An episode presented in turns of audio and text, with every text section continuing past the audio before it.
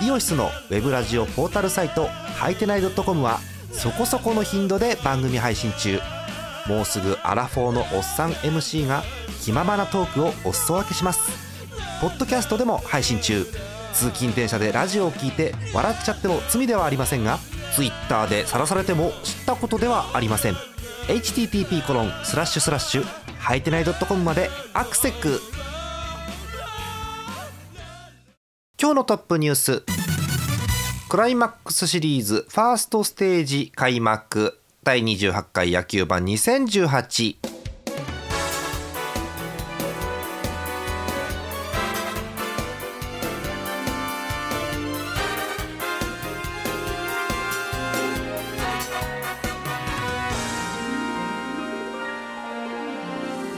お久しぶりでございます。10月13日土曜日の夜でございます。皆さんこんばんは。ジャーマネです。え今日フルメンバーでございます。東花さんひくらさんです。よろしくお願いします。お願いします。はい。お願いします。はい、えー、始まってしまいました。クライマックスシリーズファーストステージということですけれどもえー、ここで改めて出場チームを確認しておきたいと思います、えー、まず、えー、セ・リーグ、えー、とレギュラーシーズン優勝しましたのは広島東洋カープということでございました。で2位もヤクルトということでほぼほぼ決まっておりました。で熾烈な3位争いですがなんと巨人が残ってしまいました。いや奇跡ですよ。ねおあの昨日撮って今日配信された「アリキラ」の方でも東花さんはもう今シーズンは終わったものかと思ってましたって言ってましたけど、えーはい、まだ続くということでございます。はい。えということですので、えセ・リーグの方ファーストステージは神宮球場でヤクルトと巨人ということになります、えー、3試合やって2勝した方が勝ちというざっくりしたご説明になりますけれどもそんな感じです。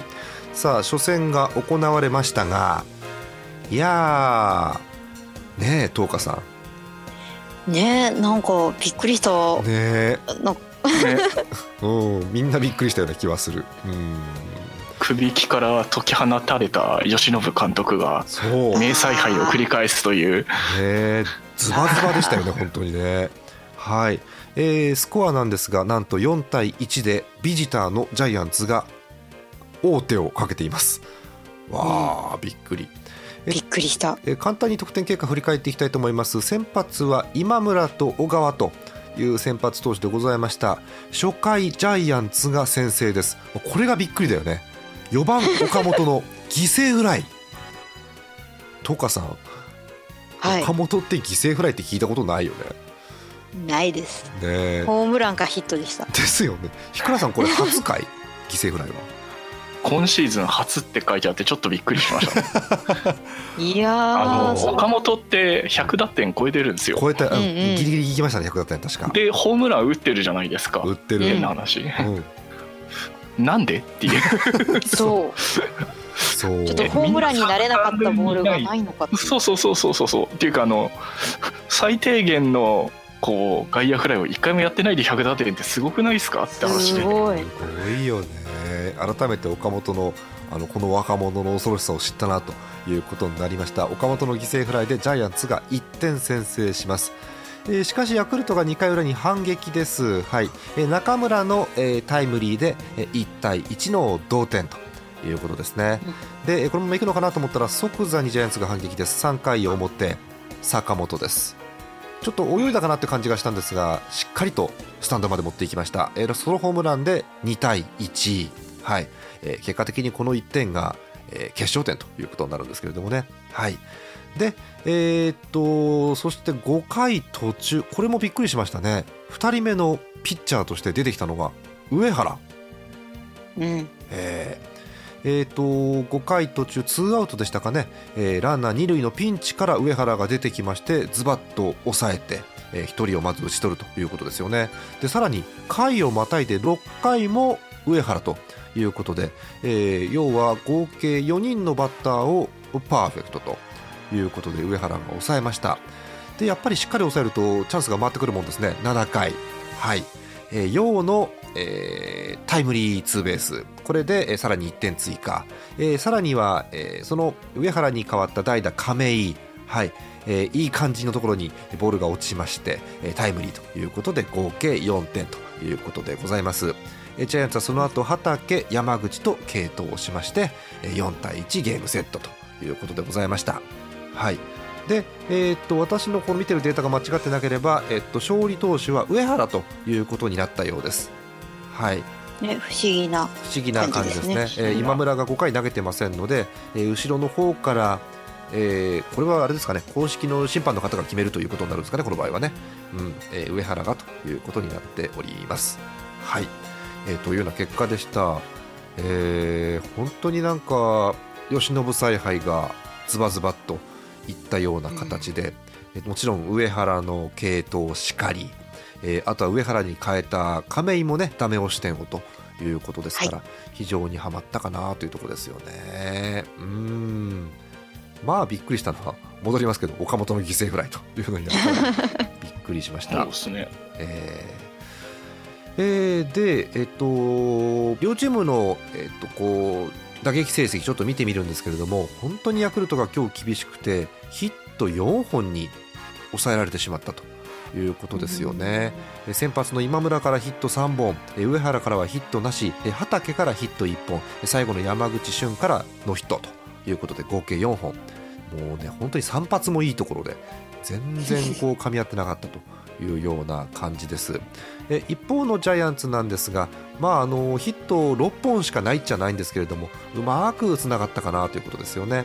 えー、初回もあの2番田中のフォアボールから始まってマギーがランナー進めて、えー、最後岡本の犠牲フライですよね、うん、で7回も6本中の3本のヒットがこの回に出てるということですからまあうまい具合に点につながるヒットが多かったかなというところでございます、えー、東さん。はい。えっ、ともうあのー、明日の話に行こうかと思うんですけど 明日は上原ですか、はい、いや菅野君が。うん、あの菅野がまあもちろん出てくるんですけどこれ上原のねなんか状態が良さそうなんでまあ上原来てくるのかなと思うんですけどできれば当然菅野に9回まで。そうですね。一人で頑張って。一人で頑張って。もらう。もらうのがなんかもうちょっとシーズンを見てると一番安全な気がしてしまって。そうですね。あの一番こう菅野の勝ちパターンですよね。9回まで投げていただいて、え菅野のタイムリーで点を取るというのが一番の勝ちパターンだと思いますけどね。うんなんとも言えない感じでございます。えー、一応明日の、えー、予告先発出ておりまして、えー、ジャイアンツが、えー、菅野ですか、はい、でヤクルトは原樹里ということになっております。うん。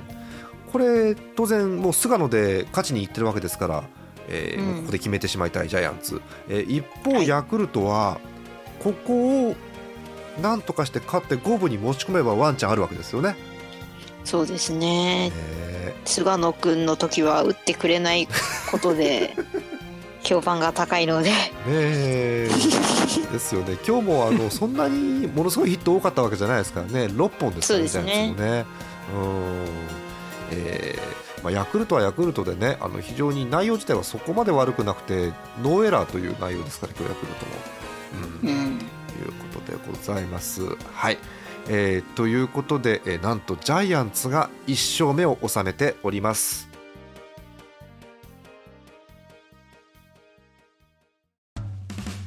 イオシスのウェブラジオポータルサイトハイテナイドットコムはそこそこの頻度で番組配信中。もうすぐアラフォーのおっさん MC が気ままなトークをお裾分けします。ポッドキャストでも配信中。通勤電車でラジオを聞いて笑っちゃっても罪ではありませんが Twitter で晒されても知ったことではありません。http コロンスラッシュスラッシュはいてない .com までアクセック。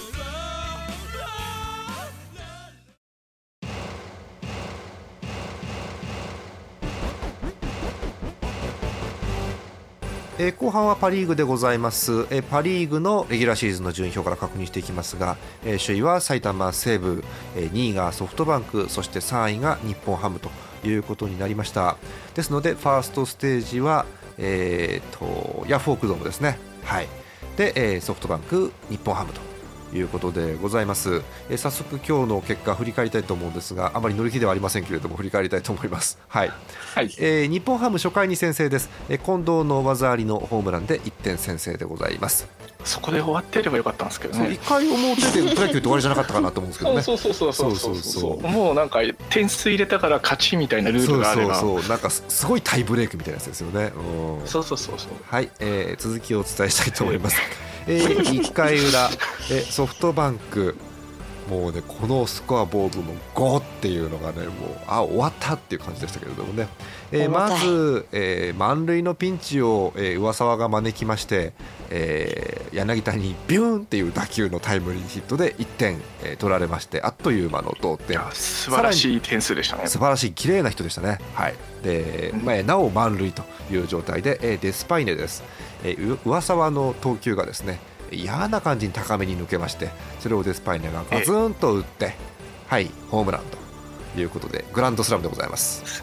そう吸い込まれてましたね、えー、はい、えー、5対1ということになりました、えー、容赦ないソフトバンク3回にも追加点です。甲斐のツーランホームランが3回裏に出まして7対1となりました。はいあともう日本ハムはぐずぐずです、えー、残りの得点は中島拓也と西川の押し出しフォアボール2つと。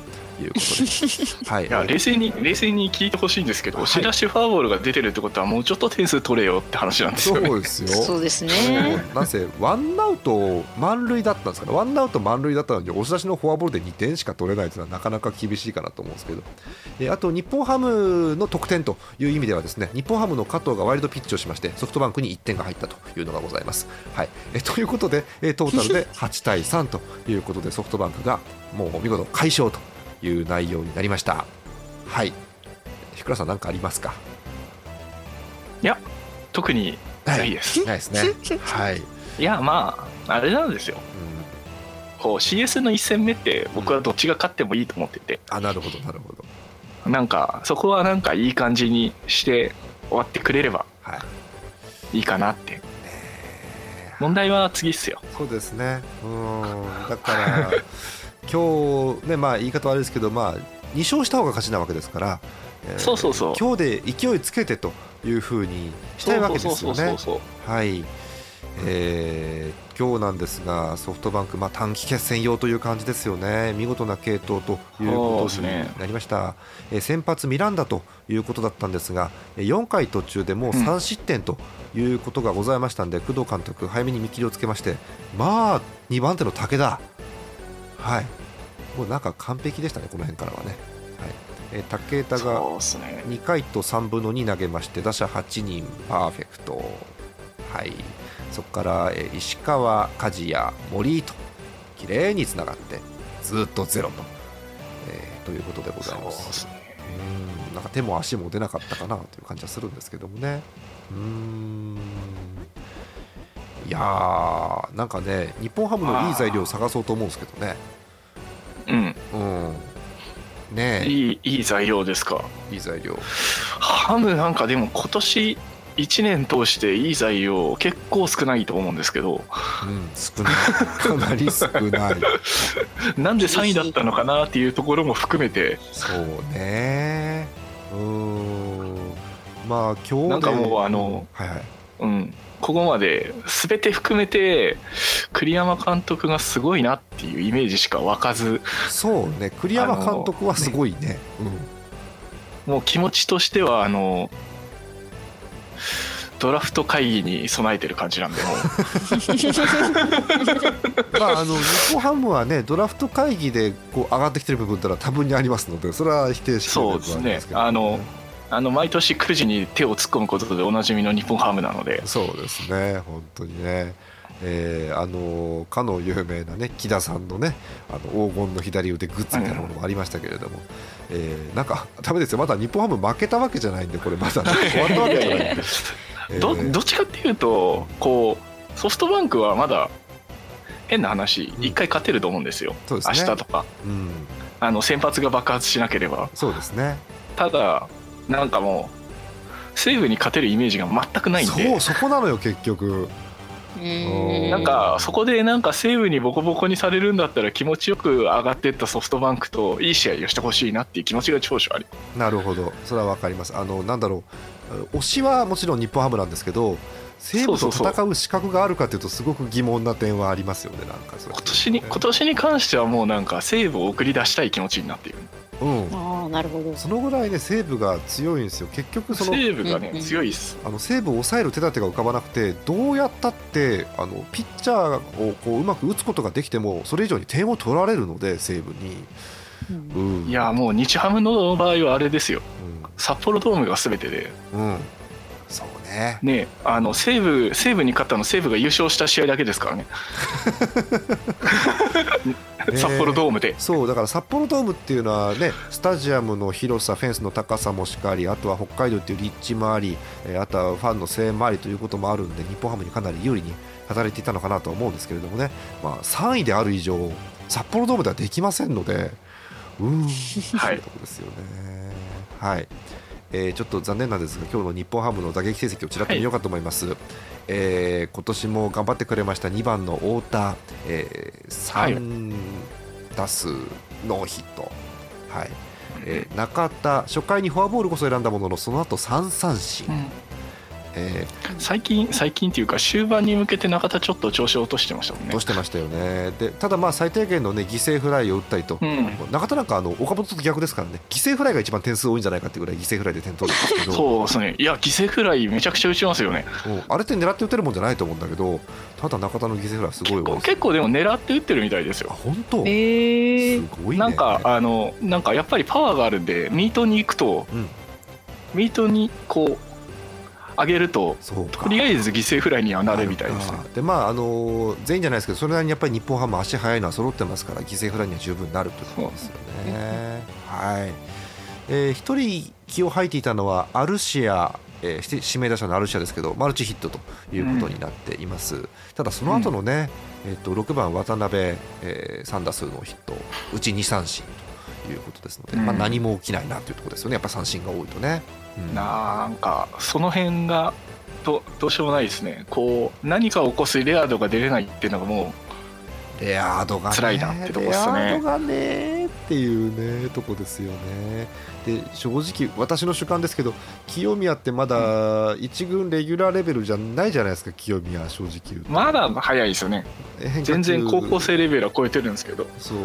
すごいね高卒ルーキーではあるんですけどやっぱちょっといいピッチャーに変化球よいしょって投げられるとプルンって振っちゃうんでやっぱり難しいところですよね、はい。あと、日倉さん、もう一個あの、まあ、ピッチャーの相性っていうのもあるんですけど、はいはい、今日スタメンキャッチャー清水でした、はいはい、ここ鶴岡じゃないですね。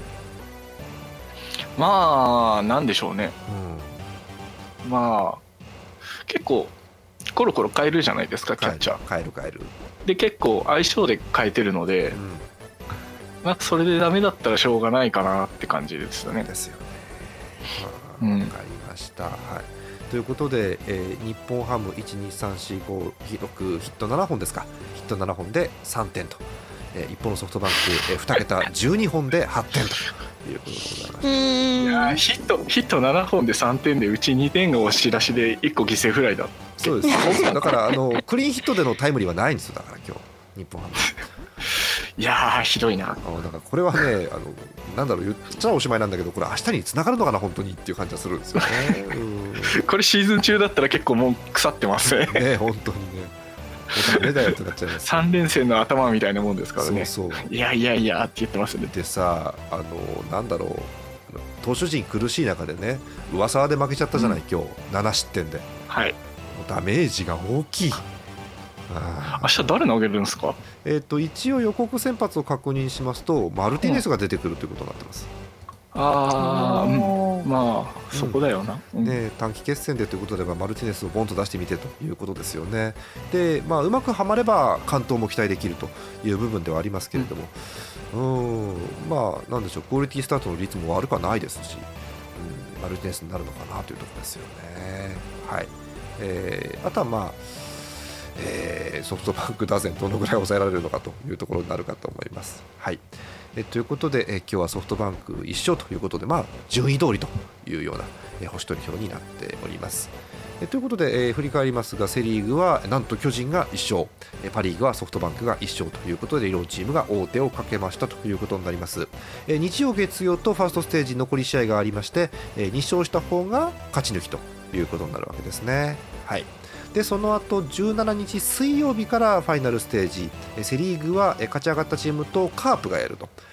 でパ・リーグは勝ち上がったチームとライオンズがやるということになります。で最終的に日本シリーズはちょっと間が空いて土曜日10月27日の土曜日からということでございます。順番はですね「せ」から始まります「せっせパッパッパせっせ」ということだそうですはい。なるほど。先生パッパッパせっせはいはいはいはい。はい。ということだそうでございます。はい、えー、そんな感じです。えー、っと次の野球版は、えー、とりあえず先にあのお話ししようかと思うんですけど、えー、両リーグのファーストステージ勝者が決まったタイミングであります。はい。ですのでつまり下手すると明日。下手すると明日です明日、うん、ジャイアンツとソフトバンクが勝った場合にはもう明日やる。そして、えっと、私と菊川さんはもうなんかおつよなおつやのような雰囲気になるということですよね。はいはい、はい、で、えーまあ、そうならなかった場合はあさってということになるかと思います。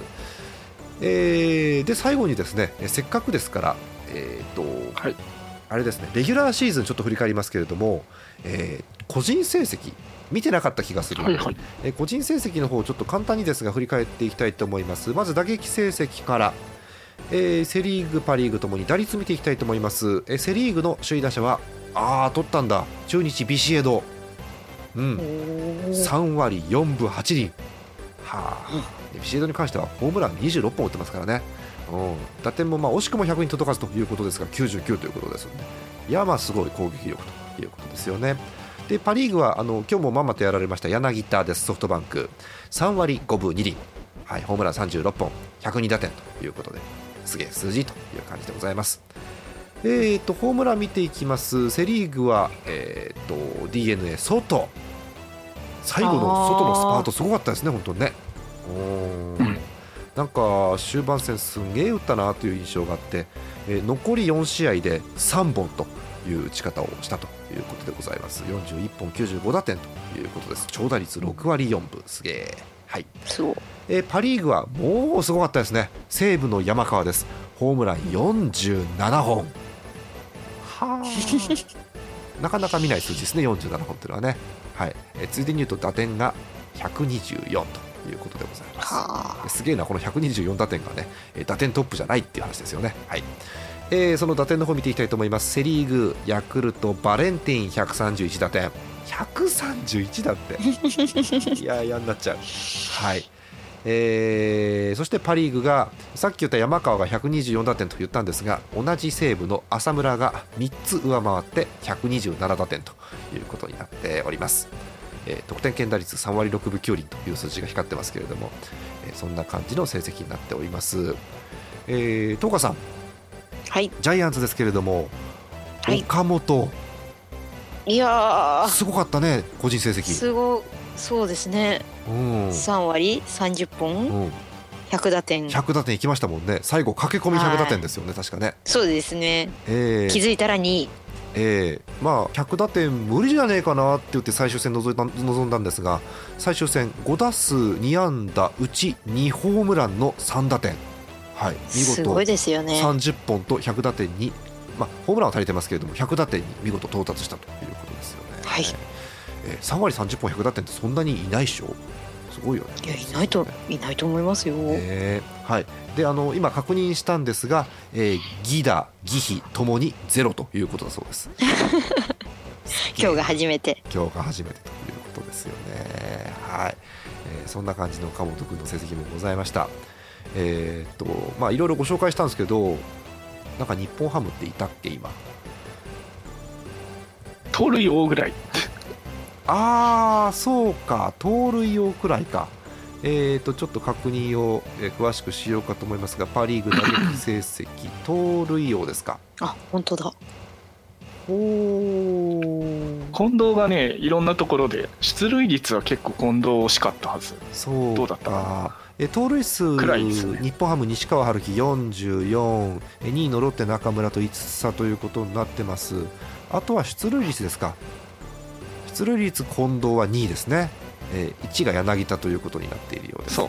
聞いたんですね。すげえなはい、えー、そんな感じです。ああともう1個あった。フォアボール西川春樹が96個でトップだそうです、はい、うん、えー、いい仕事してます、ね、だからめちゃくちゃいい仕事してますね、うん、西川は本当にいい選手ですね。うん、ね西川ってすごくてあの1番から3番どこ置いてもいいかなっていう感じはしますよね西川ってね。まあでも完全に最近は一番モードにシフトした感じありますね。そうですか、はいえー、そんな選手がいるんですがえ、ー、とまあえー、今ちょっとご紹介した個人成績あれこれ見るとやっぱり各チームの選手特に西武ですよね。西武の成績がすげえなというようなイメージがございます、えーまあ、そんな感じです。で、えー、投手の方も見ていきたいと思うんですが、えー、セ・リーグ、え、まず防御率からいやもうさすがですね、えー、セ・リーグ1位はジャイアンツ菅野でございます。今年も2点台ということで2.14いやすごいですね。すごいですよね。はい。えー、パ・リーグ防御率1位は楽天、岸です、はい。えー、なんとあのなんですか山賊打線、西武なんかを相手にしながらも防御率2.72ということでいや見事な数字かなということですよね。はいえー、勝利数です、えー、っとセ・リーグは2人ということですね。ジャイアンツ、菅野2冠です、えー、あと広島の大瀬良、はい。えー、両方とも15勝ということになっております。2人とも防御率は2点台です。そしてパ・リーグは、えー、さらに1個増えまして16勝ということで。いやもうすごいピッチャーになっちゃったね。西武の田畑慎三郎さんが、うん、最多勝ということになっております。はい、えー、西武らしいですね。率とかすごいですよ。そうです。西武防御率3.81で16勝ということでございます。西武らしいですね。はい。ただ確か援護率が 5. いくつあるんじゃなかったっけな。マジ？そんなあるんだ。なんかね援護率ねすさまじい数字を出してる。ピッチャー援護してもらってるあれだね。あのパワープロの最新作で絶対あれだよね。勝ち運がつくやつだよねこれ多分ね。あのまあ援護ということでえのきだとかもそうですね今年は。そうなんだ。あでもタータが一番おかしかったはずですね。そうなんだ。まあ西武の中でもタワーが一番防御率を見たら分かると思うんですけど、うんええ、いやこれ最後の方で完封1試合やってるんで、うん、はあそれ完封2試合やってタワーこの防御率なんですよ。えー、えー、まあいろいろとからくりはあって、うん、あの序盤に大量得点を取ったら多少取られても投げ続けさせるっていうのがあるじゃないですか。ありますわね。そういうからくりもあるので、うん、一概に田畑だけが悪いってわけじゃないんですけど、うん、あの援護率はおかしいです、えー、田畑が投げるとチームが打つということですよね。そうですね、はい、いいな、えー、あんまり過去私は見たことがないです。防御率3.81で最多勝というのはあまり見たことがないです。すごいね、うん、はい。すごい、えー、あとはちょっと西武の方を見ていきたいと思いますけれども、えー、セ・リーグの方から d n a の山崎、はい、お見事37セーブということでございます、光るのは奪三振率ですか、はい、10.07。うん。い。いですね。抑えはやっぱこうあるべきですよね。素晴らしいですね。そうですね。そうですね。なんていうかある意味こう DNA ということで大魔神の系譜かなという気がしなくもないですけれども。はい、えー、今年パ・リーグの抑えは、はい、ボロボロでしたからね。へえー、パ・リーグ見ていきます。パ・リーグは、えー、西武を森ソフトバンクの森ということになっております。今日も投げてましたね。はい、えー、37セーブということで、えー、同じ数字になっております。はい。えーと、あとせっかくですから、えーと、ホールドなんかも見てみますか、うん、ホールドになるとセ・リーグはなんとヤクルトの近藤、はい、こういう名前が出てきます。はい、で、えーと、同じく、えー、パ・リーグの方も、えー、ホールドなんかを見てみると、えー、誰かな？あやっぱり日本ハム宮西、はい、この辺がトップということになっております。倉さん、宮西、ちょっと終盤苦しい時期もありましたけどね。そうですね。逆にでも宮西は50試合なんだけど70試合まで投げないみたいな、うん、こういい感じの休ませ方をしてるので、うんうんはい、鉄人なんですけどなんかちゃんと持ってていいなと、しっかりとこういい状態をキープしながら崩さないようにやってる感じしますよね。えー、今季の宮西さん、ね、登板数55ということでございます。55回登板で、まあ、全部が1イニング投げたわけじゃないですから投球イニングは45イニングということだそうです。防御率1.8ということになっております。だからよくね宮西が打たれたらしゃあないという言い方もあるわけですけれども。はいそんな感じでございますかね。はい。えということで個人成績の様子お伝えいたしました。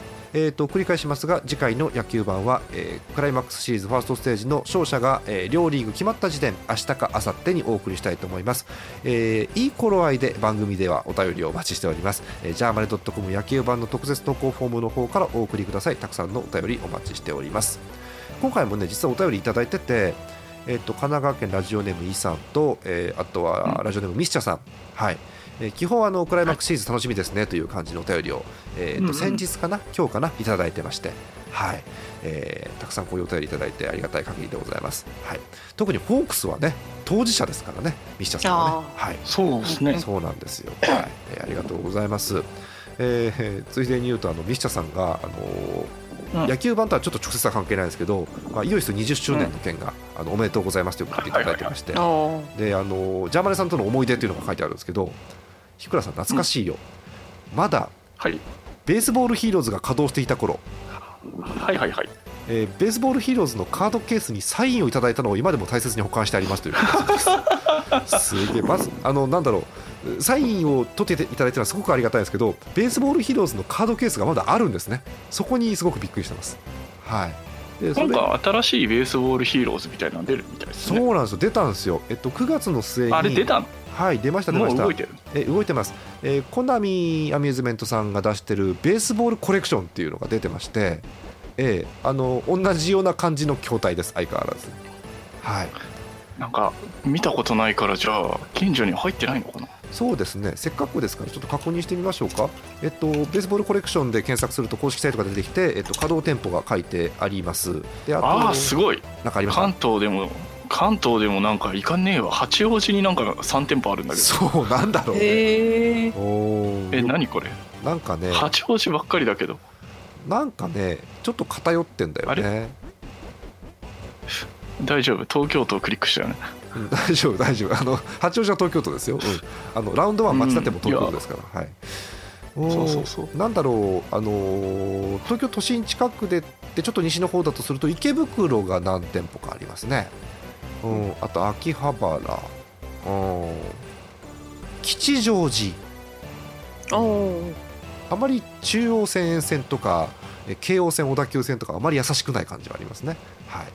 えー、というなんかそばどこかなと思って探してる、ね、国分寺。うん。ね。やってたらやってみたいなって気がするんですけどね。はい。あと、あのー、稼働してるのを見たいだけなんですけどね。ああ、なるほど。見てみたいですね、そんなもんかね。お新宿行くか。えー、で、ついでに言うとですね、あの小波さんから公式発表がこの前ありました、はい、プロ野球スピリッツ新作が出るということだそうです。出ますね。ええ。あのなんでしょう。BGM 制作をイオシスのアームさんが関わって以来あれ以来新作が出てなかったんですけれども、えー、なんかまた出る。そういえばそうだね。そうですよ。はいですので、あのー、何年前の話ですかねって感じだけど、すごい、3年くらい前だと思います、多分うん、それ以来出てないので、個人的には楽しみかな、まあ、もちろんあのパワープロもパワープロでいいんですけれども、個人的にはプロスピが好きなので、プロ野球スピー出たら楽しいなとか思っております。なるほど。まあね、ソシャゲでありますから、プロスピは、あのスマホで。えー、なので、ぜひそういうあれこれを生かしてやっていただけたらなとは思っているんですけれどもね。はいえということで話それましたが、えー、そんな感じで、えー、野球のゲーム界隈もちょっと賑やかになってきておりますということでございます。